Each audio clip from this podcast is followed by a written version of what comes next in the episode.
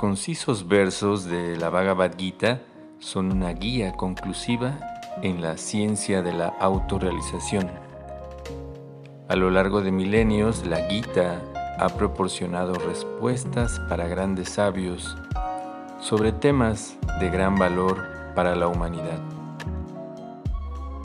Bienvenidos, bienvenidas a Bhagavad Gita para principiantes. Mi nombre es Vanamali. Estaré acompañándoles en la lectura de este maravilloso libro.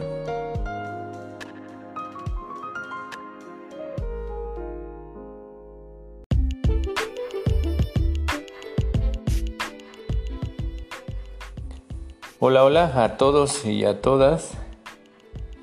Hoy estamos leyendo el texto número 11 del capítulo número 3 de la Bhagavad Gita, eh, tal como es. Este capítulo se llama Karma Yoga y bueno, esta serie de audios eh, se llama Bhagavad Gita para principiantes. Básicamente es eso, estamos eh, realizando estas lecturas para aquellos interesados en ir conociendo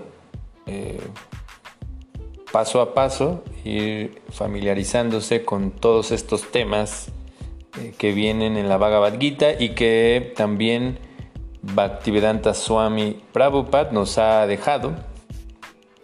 Esta es la manera más adecuada de poder entender todo este conocimiento de la Bhagavad Gita que viene en una manera más amplia en, estos eh, libros muy antiguos llamados los Vedas, que bueno, es una compilación de diferentes libros, y que finalmente tenemos este Bhagavad Gita, que es la parte más importante de todo este conocimiento, la parte importante en el sentido que nos va a empezar a dar la base para poder entender eh,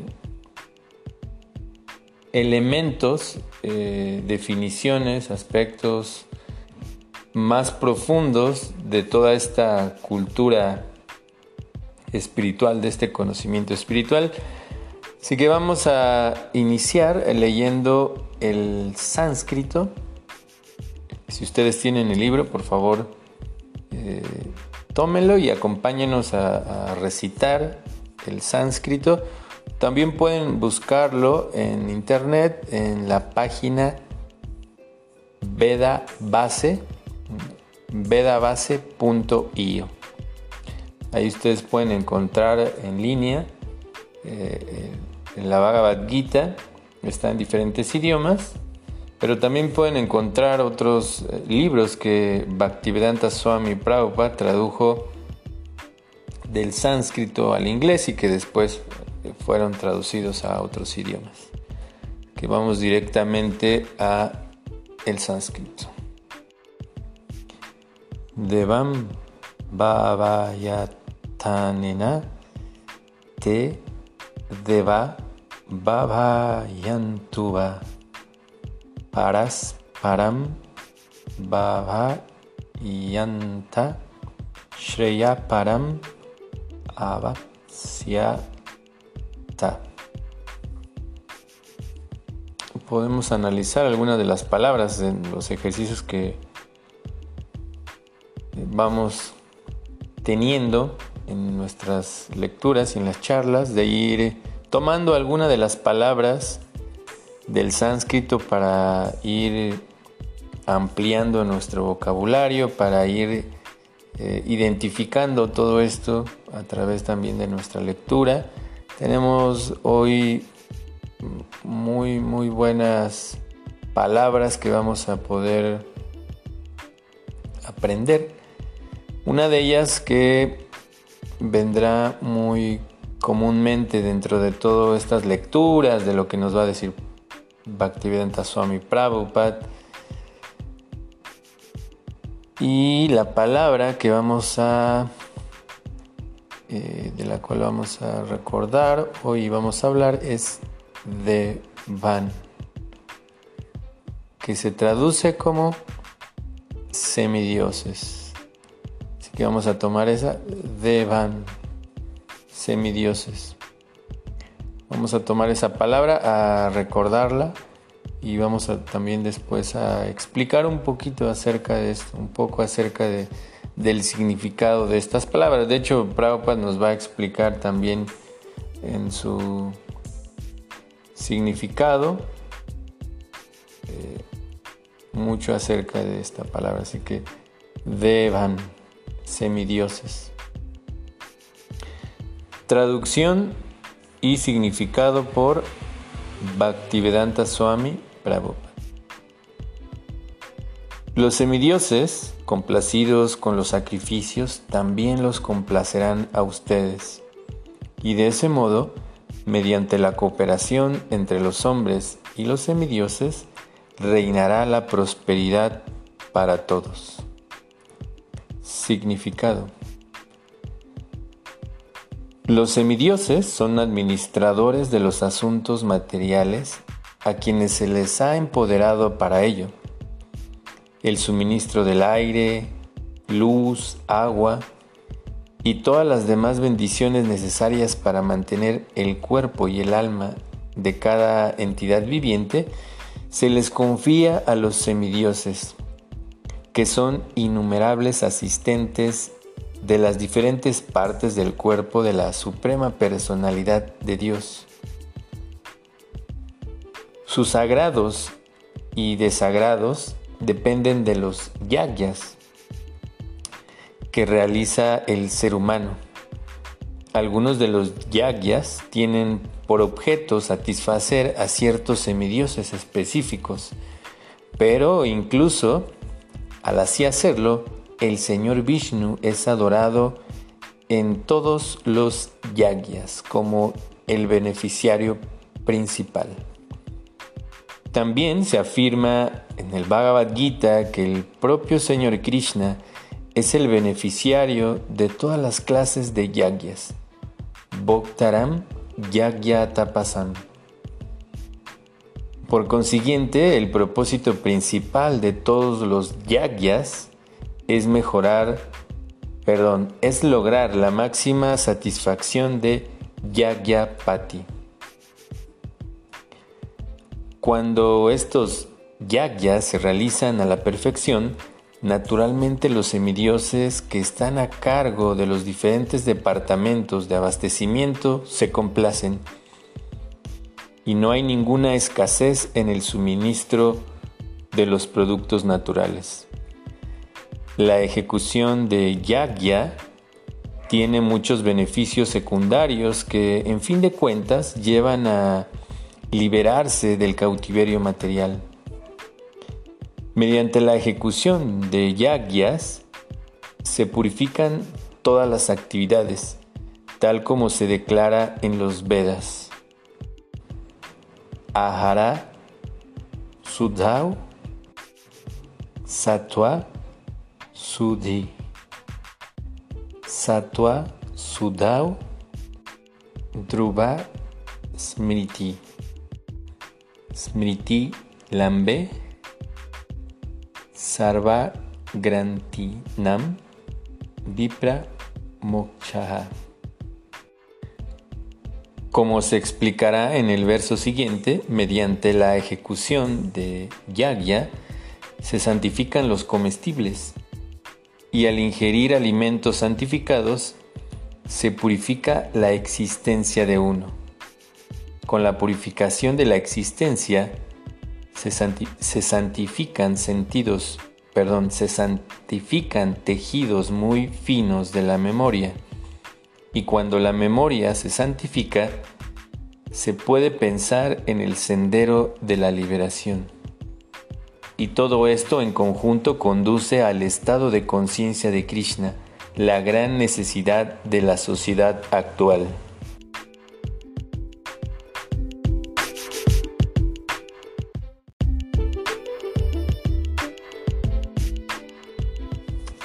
Recapitulando el texto anterior, eh, se mencionaba que al comienzo de la creación, eh, la divinidad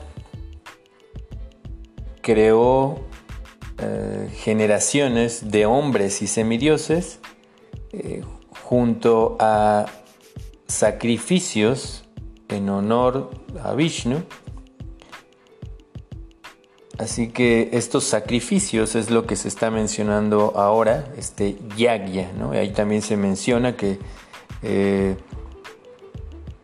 sean felices mediante este yagya, o mediante este sacrificio o esta ofrenda, porque su ejecución les dará todo lo que eh, se puede desear para ser feliz y lograr la liberación. Y hoy en este texto se estaba mencionando a, esta generación de semidioses, a esta generación de seres, tal como Prabhupada nos estaba mencionando, estos seres que están a cargo de diferentes aspectos de la naturaleza. Y bueno, nos está recordando cómo mediante la cooperación entre los hombres y los semidioses reinará la prosperidad para todos. Toda esta situación de ejecutar sacrificios o yagya, que básicamente yagya también se refiere a una ofrenda, toda esa cooperación entre los semidioses o devas, como se mencionó en el sánscrito, puede otorgar toda esta situación próspera para el, ser humano en sí. Y no solo para el ser humano, sino que el ser humano beneficia también a todos los otros seres que, habitan en, en este lugar. Así que también hoy vamos a hablar de este concepto de los devas, de los semidioses. Dentro de el concepto védico se entiende que hay un ser supremo, un ser superior que tiene diferentes nombres. El principal es Krishna, es, la, la, parte más íntima de la divinidad, es este nombre de Krishna. Y de ahí también tiene otros nombres que nosotros vamos a ir eh, escuchando o leyendo que ya algunos se han mencionado, Narayan, Vishnu y muchos otros, que también en otros procesos espirituales pues, eh, se le da el nombre de Alá o Jehová. Finalmente es una sola persona. Ese es el concepto de lo que nos está enseñando Prabhupada a través de la Bhagavad Gita. Y finalmente este proceso es monoteísta. Es decir, que se entiende que existe solamente un, un, ser superior. Al contrario de lo que se piensa que todo este conocimiento empuja al politeísmo toda esa situación se fue creando después a través del tiempo, eh, porque entendiendo esta parte de, ah, del conocimiento, si recordamos, como Prabhupada nos estaba explicando, que estos semidioses son encargados, o estos devas, devas se refiere a, personas de un nivel celestial, y ellos son encargados de diferentes elementos de la naturaleza, como Prabhupada dice en este texto, que se encargan de suministrar el aire, la luz, el agua y todo lo demás que es necesario para mantener el cuerpo y el alma juntos. Y todo eso se les confía a estos devas o semidioses y todo eso en realidad está dentro de todos los aspectos culturales a través de la historia, todo este contacto entre seres superiores y el ser humano. Eso ya es indiscutible el hecho de que en, la mayoría de las culturas existe este acercamiento eh, entre, entre el ser humano y estos seres superiores.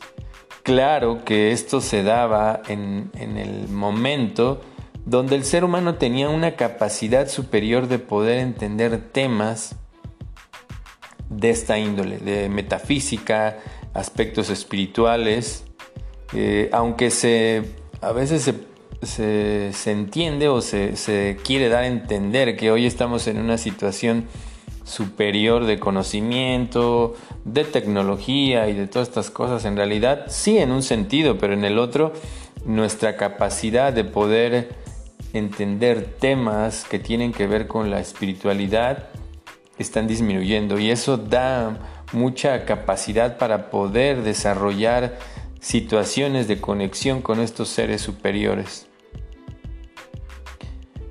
Y nosotros podemos ver, incluso dentro de, la cultura que, con la que estamos más familiarizados, eh, la mayoría de nosotros, como eh, la Virgen María fue visitada por una persona celestial, así que, y así en todas las culturas siempre hay ese contacto.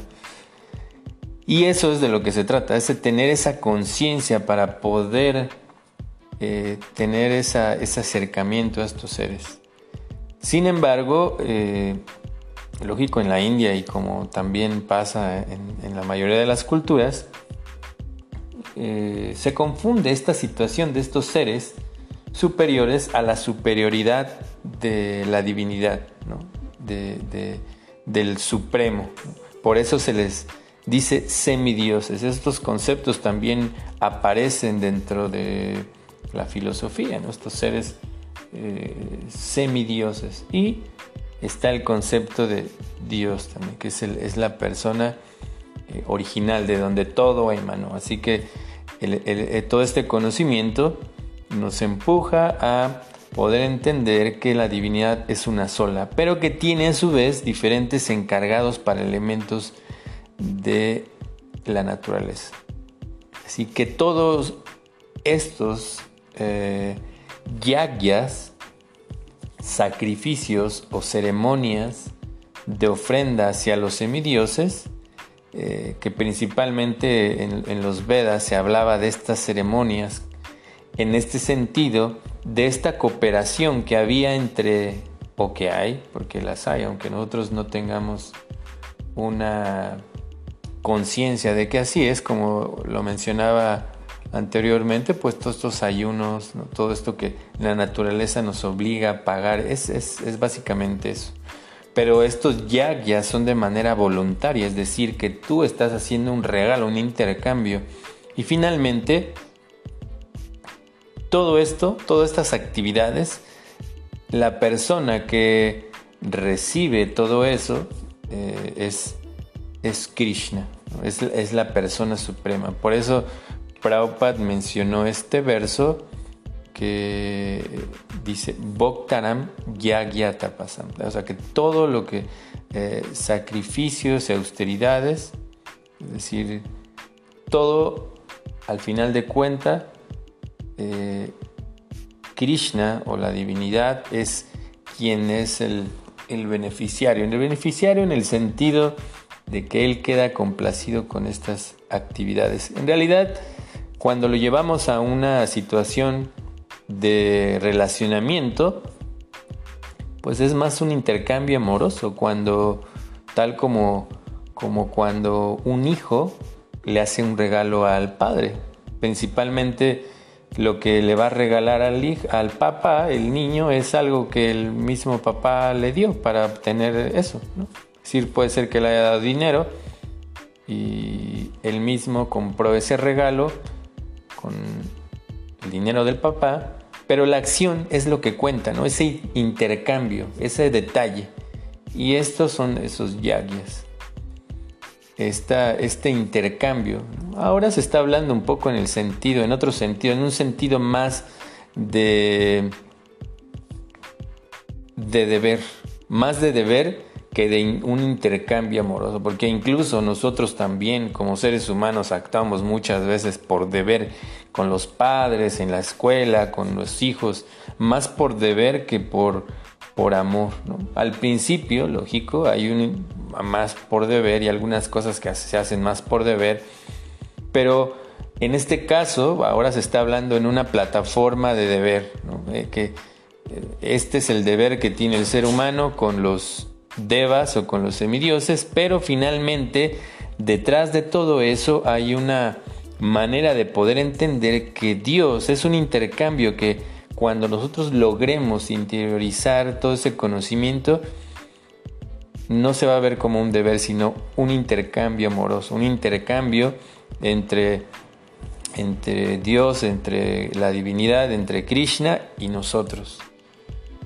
Ya eso se convertirá en un en una ofrenda amorosa, ya no solamente en, un intercambio de deberes, ¿no? entre, entre, entre nosotros los hijos, que, que, damos algo, y el padre que también da algo, ¿no? entre comillas, porque en realidad eh, Dios así que, siempre nos está proporcionando todo esto a través de, de terceros, es decir, de los devas, de los semidioses.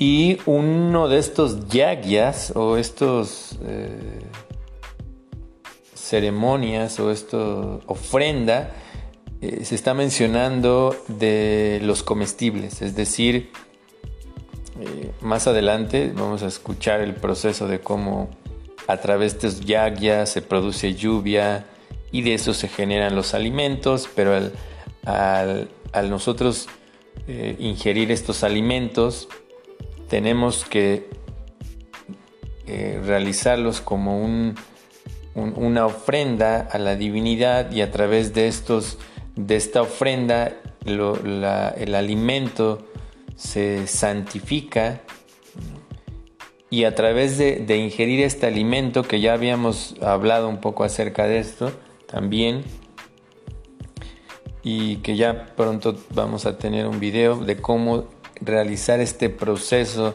de ofrecer los alimentos, de ofrecer esto a la divinidad para que a su vez esa inteligencia espiritual se vaya generando en nosotros.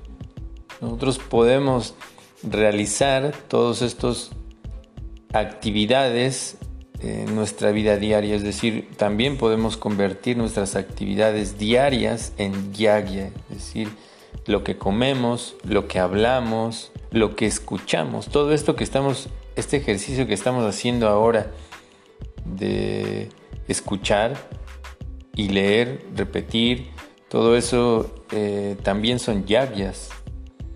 Todo eso que se realiza en los en los templos, en las iglesias, sinagoga, todo eso finalmente son yagyas, son, son actividades que nos están ayudando a conectarnos con la divinidad, porque si recordamos, se mencionaba que esta, en esta era el, la ofrenda o el sacrificio o el yagya era recitar los nombres de la divinidad y eso se hace en la mayoría de los lugares y también se hace un tipo de ofrenda eh, a la divinidad con alimentos, casi, o, por lo menos se toma en cuenta la divinidad de dar gracias por los alimentos. Eso es también eso, yagya.